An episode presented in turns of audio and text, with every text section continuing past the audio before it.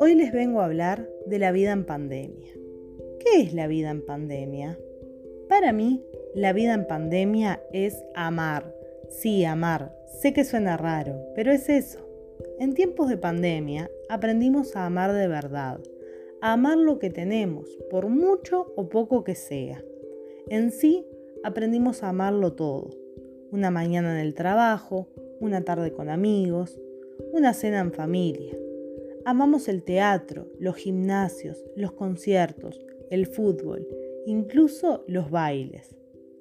Amamos todo lo que un día supimos tener, pero que nunca valoramos.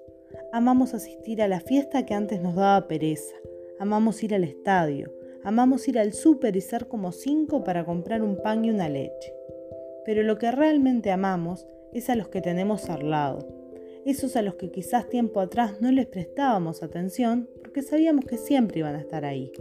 Amamos a nuestros padres, a nuestros hijos, a nuestra pareja, a nuestros amigos, a nuestros vecinos, incluso a esos desconocidos que sabemos que la están pasando mal.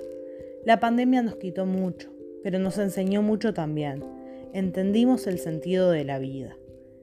La pandemia es amar, amar las cosas simples, amar la vida misma, amar estar vivo para poder decir esto. En resumen, para mí la vida en pandemia es como esa frase que dice, no esperes a tenerlo todo para disfrutar de la vida, ya tienes vida para disfrutar de todo.